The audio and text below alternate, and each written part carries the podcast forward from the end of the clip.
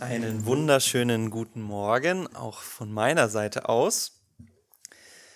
Ja, Jens hat schon gesagt, wir kommen heute zur letzten Predigt in unserer Reihe durch das apostolische Glaubensbekenntnis. Ein Bekenntnis, auf das sich seit vielen Jahrhunderten fast alle Christen weltweit berufen. Und darin sind die Glaubensgrundlagen, die Basics des christlichen Glaubens festgehalten.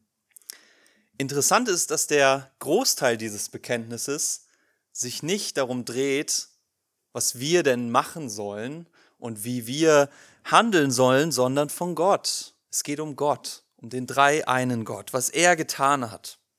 Und erst ganz zum Schluss dieses Bekenntnisses kommen wir eigentlich ins Spiel. Ja, letzte Woche in der Gemeinde und dann heute vor allem, ich glaube an Vergebung der Sünden Auferstehung der Toten und das ewige Leben. Da geht es um uns, beziehungsweise um das, was der Heilige Geist in uns Gläubigen bewirkt.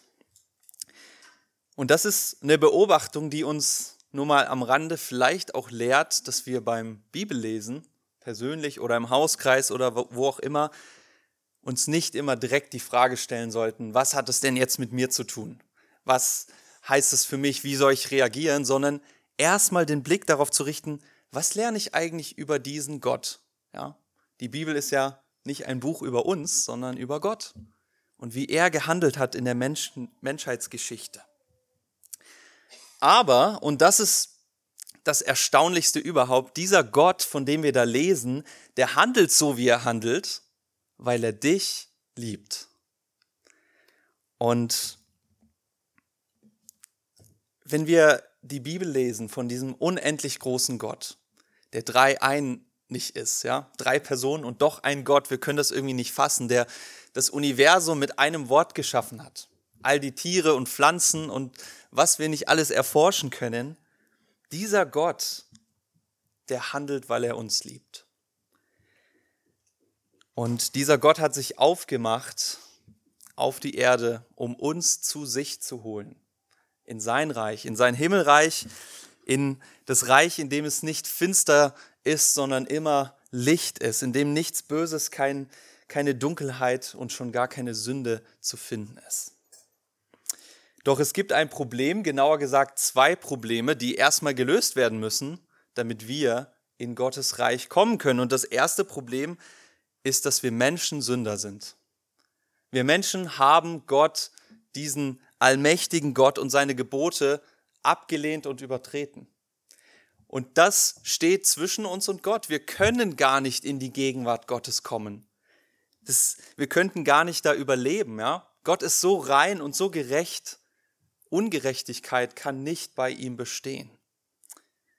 Wir sehen das ganz am Anfang im Garten Eden. Gott hat Adam und Eva aus dem Garten herausgeschmissen und das ist nicht nur ein Teil der Strafe, das ist im Grunde auch Gnade, denn sie hätten das gar nicht überlebt, als Sünder in den Augen und in der Gegenwart Gottes zu leben.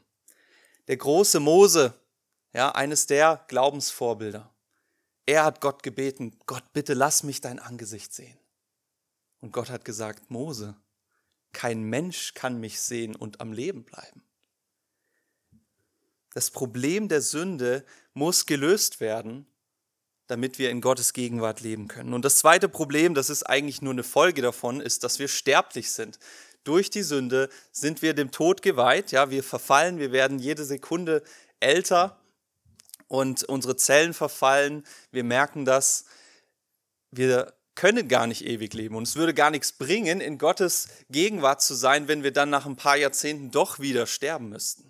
Der Tod muss besiegt werden und das ist quasi das zweite Problem, dem wir uns heute widmen.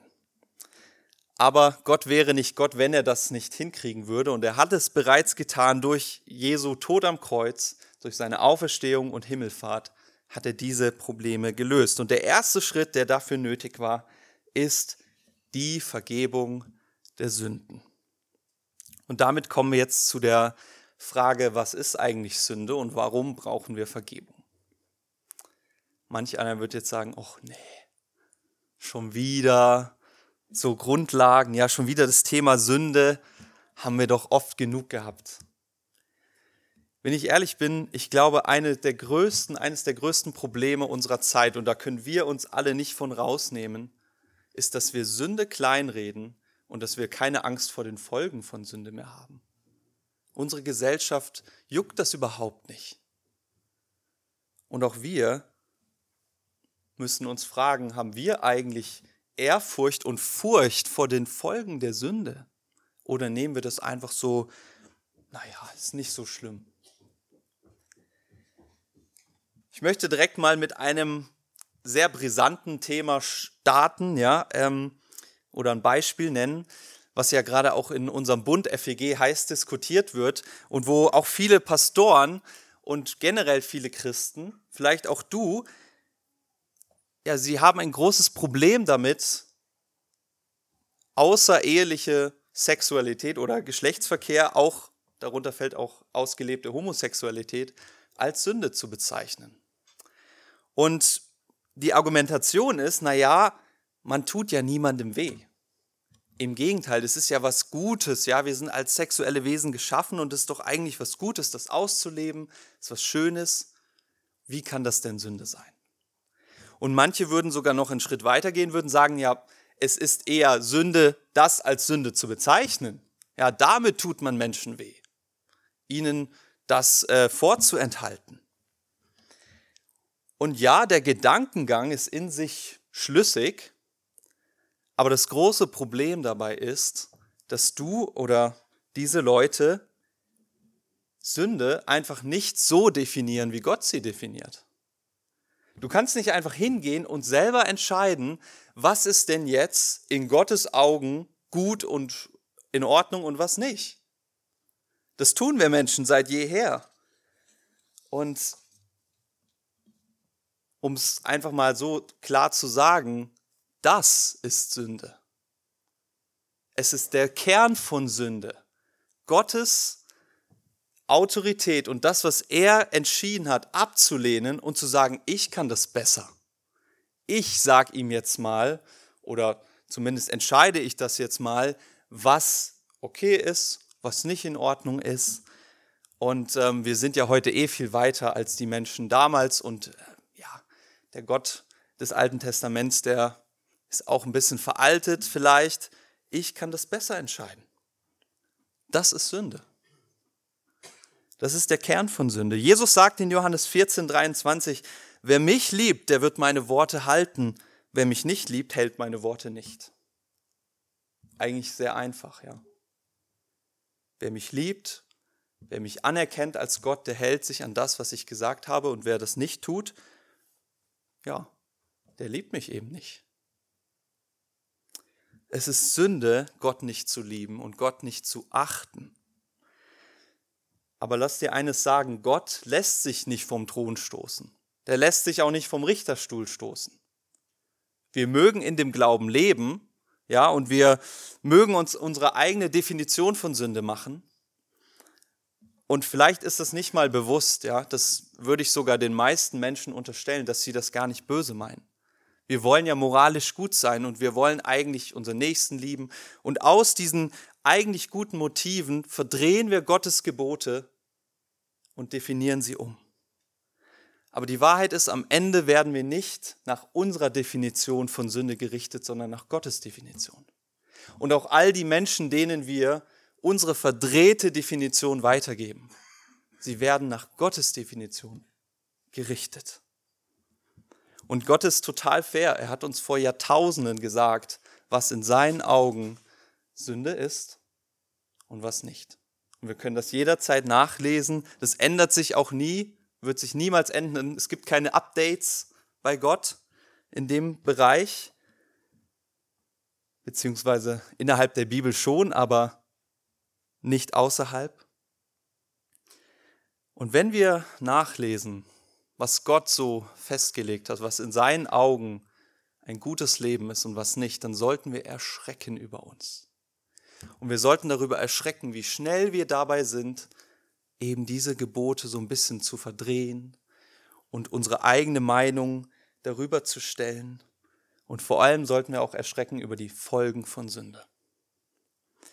Kennt ihr die Geschichte von Usa? Usa, das war ein Levit wahrscheinlich im Volk Israel. Und dieser Mann hatte die große Aufgabe, wirklich sehr ehrenvolle Aufgabe, die Bundeslade unter König David nach Jerusalem zu bringen. Nicht ganz alleine, aber er war dabei. Und ähm, wir müssen wissen, die Bundeslade, das war der Ort quasi, wo Gott gewohnt hat, unter den Menschen. Ja, schon damals in der Stiftshütte. Und jetzt war bei David so eine Zwischenzeit, es gab noch keinen Tempel, die Bundeslade, ja, die wurde so ein bisschen umhergekarrt. Und weil man, weil Gott da lebte, anwesend war, war sie so heilig, es war verboten, sie anzufassen. Niemand durfte sie anfassen. Nicht der hohe Priester, schon gar nicht das einfache Volk, niemand. Und deswegen hatte man so Stangen, die man, äh, mit denen man sie trug, ja, um sie nicht anzufassen. Und jetzt hat Usa und mit den anderen Männern, die haben diese Bundeslade auf einen Karren gehoben und man zog jetzt nach Jerusalem. Das ganze Volk jubelte. Es war ein freudiges Ereignis, ein Gottesdienst. David tanzte umher vorne an dem Zug. Und als sie so daherzogen, da passierte es, dass die Rinder sich irgendwie losrissen. Die haben den Karren gezogen und die Bundeslade kippte und drohte in den Schlamm zu fallen.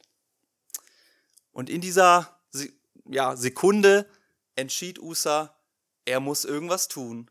Und er sprang nach vorne und hielt die Bundeslade fest, damit sie nicht in den Schlamm fällt. Und dann heißt es, 2 Samuel 6, Vers 7, da entbrannte der Zorn des Herrn gegen Usa. Und Gott schlug ihn und er starb dort bei der Lade Gottes. Wir erschrecken, oder? Wenn wir das lesen und wenn wir das hören. Ich meine, dieser Mann, dieser Uster, der wollte doch nur was Gutes tun. Er wollte eigentlich einfach diese Bundeslade, die so wertvoll und heilig ist, vor dem Dreck bewahren. Und Gott, der tötet ihn. Was ist das für ein Gott? Ja, wieso ist er so streng, so grausam, fragen wir uns. Wisst ihr, was das Problem war? Usa glaubte tatsächlich, und vielleicht glauben wir das auch, ja, dass der Schlamm am Boden dreckiger und schlimmer wäre für die Bundeslade als seine sündigen Hände. Er dachte wirklich, es ist schlimmer für, für die Bundeslade mit dem Dreck der Erde ja, in Berührung zu kommen, als mit seinen Händen. Aber Gott hatte klar gemacht, kein Mensch weil wir Sünder sind, darf in meine Gegenwart kommen und diese Bundeslade berühren, sonst muss er sterben. Genau wie er das zu Mose gesagt hatte. Selbst der dreckigste Schlamm auf der Erde ist nicht so dreckig wie die Sünde. Den Schlamm kannst du abwaschen. Sünde kannst du nicht abwaschen. Zumindest wir nicht. Und deswegen können Sünder nicht in die Gegenwart Gottes kommen. Und es ist furchtbar, als Sünder in die Hände Gottes zu fallen, von ihm gerichtet zu werden. Denn Sünde verdient den Tod. Und das ist eigentlich das Erschreckendste an dieser Geschichte, dass wir nichts anderes verdienen als dieser Mann. Wir, die meisten Menschen, wir, wir wollen ja eigentlich auch das Gute. Und wir, es gibt auch Menschen, die wollen wirklich einfach Böses tun, aber die meisten wollen irgendwie gut leben. So wie dieser Usa. Aber während wir so leben, da, da definieren wir Gottes Gebote um, ja. Okay, Bundeslade darf man nicht anfassen, aber wenn sie umfällt, dann darf ich das schon, meinte Usa. Nein,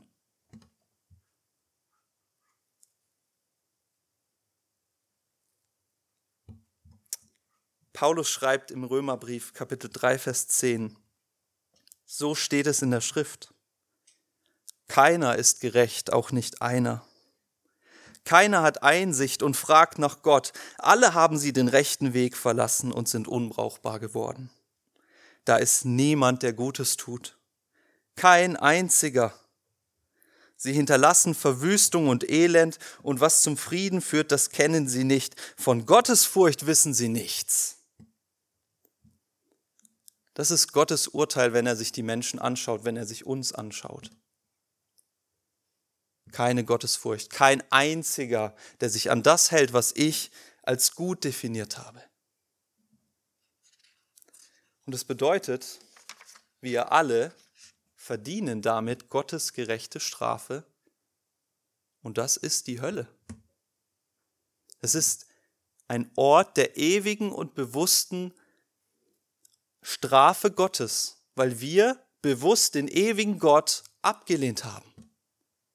Und es gibt nicht einen Menschen, der sich da rausreden kann. Wer von uns kann sagen, ich habe noch nie Gottes Gebote ein bisschen umgedeutet oder übertreten? Keiner von uns. Und da brauchen wir gar nicht lange überlegen.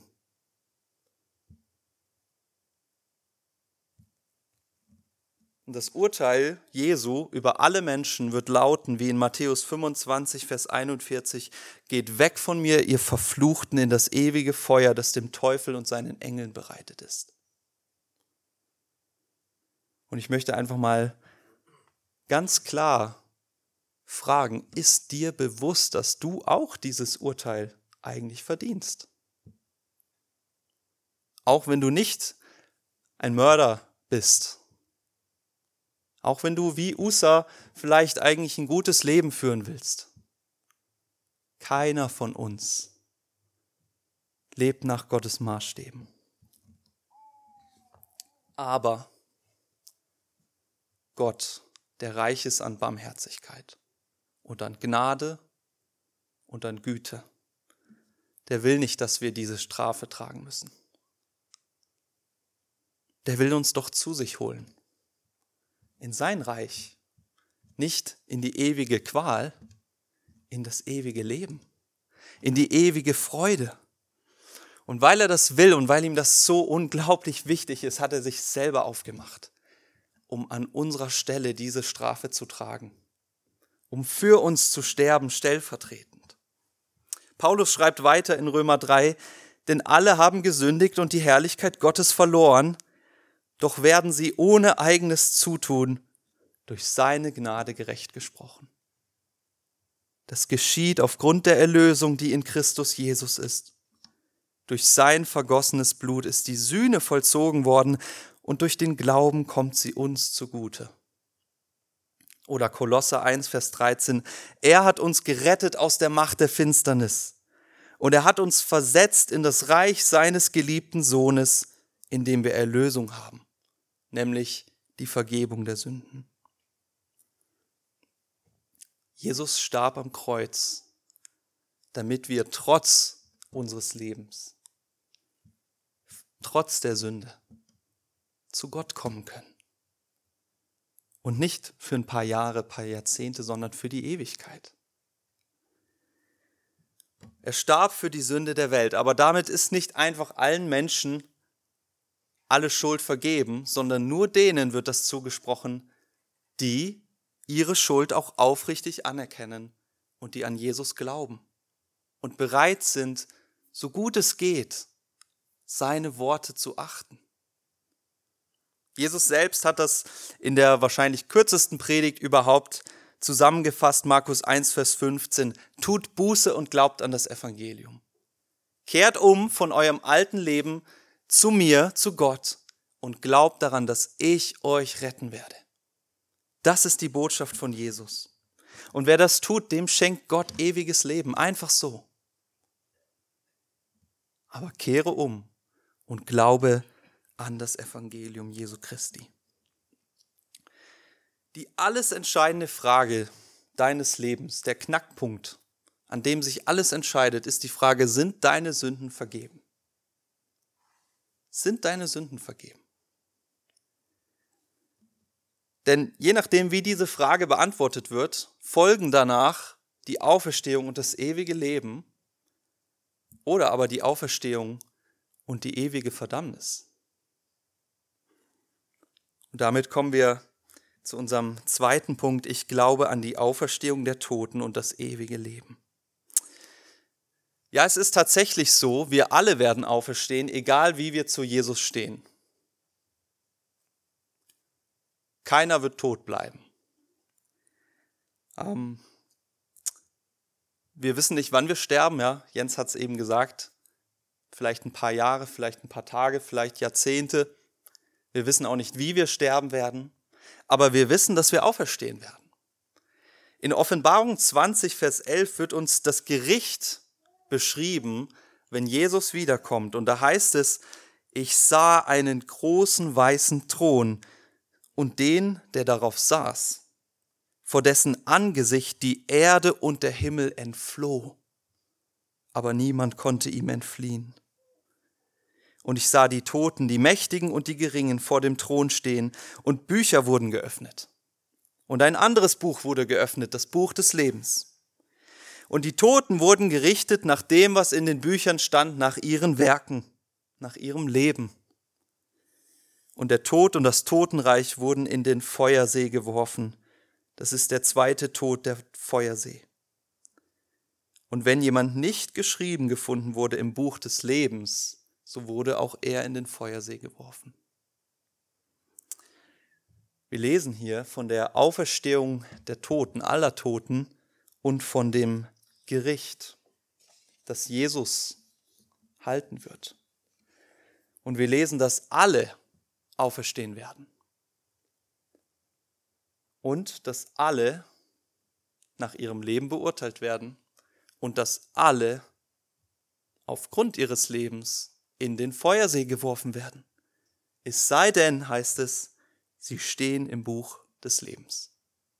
Und in diesem Buch steht dein Name, wenn du an Jesus als deinen Erlöser glaubst.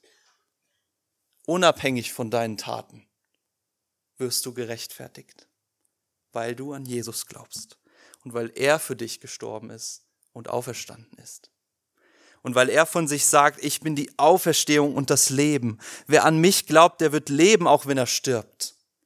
Und wer lebt und an mich glaubt, der wird nie mehr sterben. Johannes 11. Als Kinder haben wir uns manchmal so diese Frage gestellt, ähm, welche Superkraft hättest du gerne? Habt ihr bestimmt auch schon mal gemacht. Ähm, welche Superkraft hättest du gerne? Und es gab immer einen, der wollte super schnell sein. Dann gab es immer einen, der wollte unfassbar stark sein. Es gab einen, der wollte sich immer unsichtbar machen können. Ich wollte immer fliegen können, fand ich am coolsten. Aber es gab auch immer einen, der wollte unsterblich sein. Und als Kind ist das natürlich eine coole Vorstellung, so unsterblich, nichts kann mich kaputt machen, ich überlebe alles. Aber wenn man so ehrlich drüber nachdenkt, wer würde schon gerne ewig in diesem Zustand auf dieser Welt leben. Immer mit Krankheit konfrontiert, immer mit Leid, auch mit schönen Dingen, aber letztlich, man müsste alle geliebten Menschen überleben.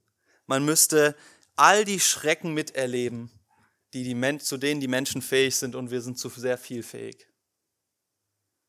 Also ich würde das nicht wollen.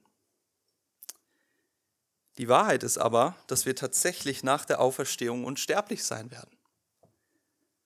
Der Tod wird besiegt werden, heißt es, er wird in den Feuersee geworfen. Aber wenn du zu Jesus gehörst, dann bedeutet das nicht eine Unsterblichkeit, wie ich sie gerade beschrieben habe, in diesem Zustand, in dieser Welt, sondern eine Unsterblichkeit, die wirklich wunderschön ist.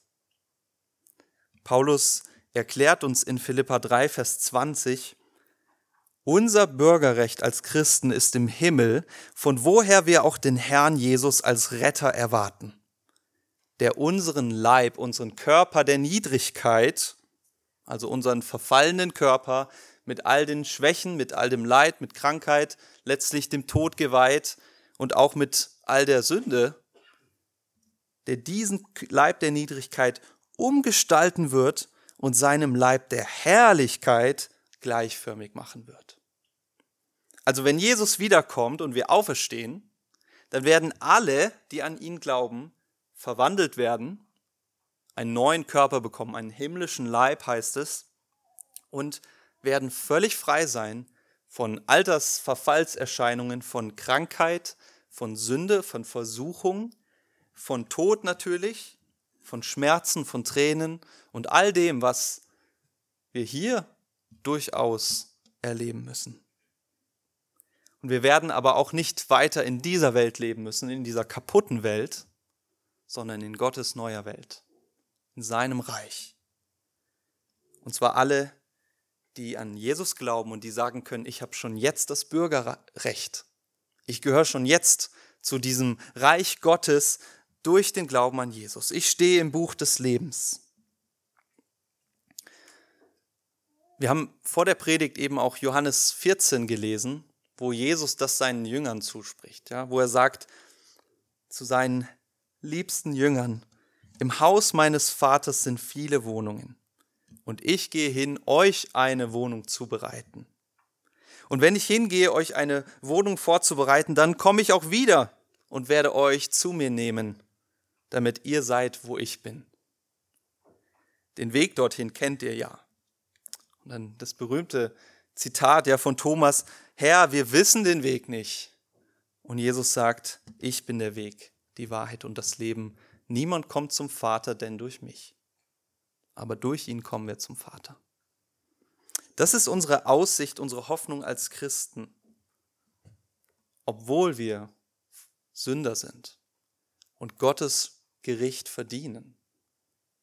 Und obwohl wir dazu neigen, auch jetzt noch Gottes Gebote so ein bisschen umzuwandeln, wenn wir an Jesus glauben und wirklich von Herzen ihm nachfolgen, dann werden wir ewig leben in Gottes Reich.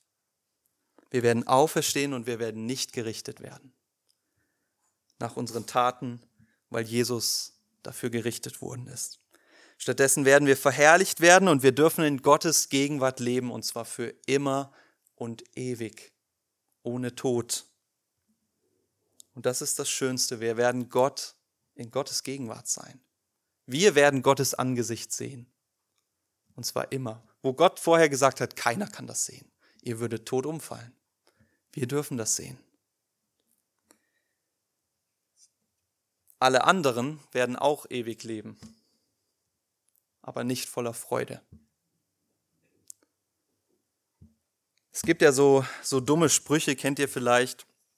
Ähm, lieber in der Hölle, äh, was, lieber in der Hölle herrschen als im Himmel dienen. Ja. Oder lieber mit Freunden Party in der Hölle feiern, als einen nie endenden Gottesdienst im Himmel.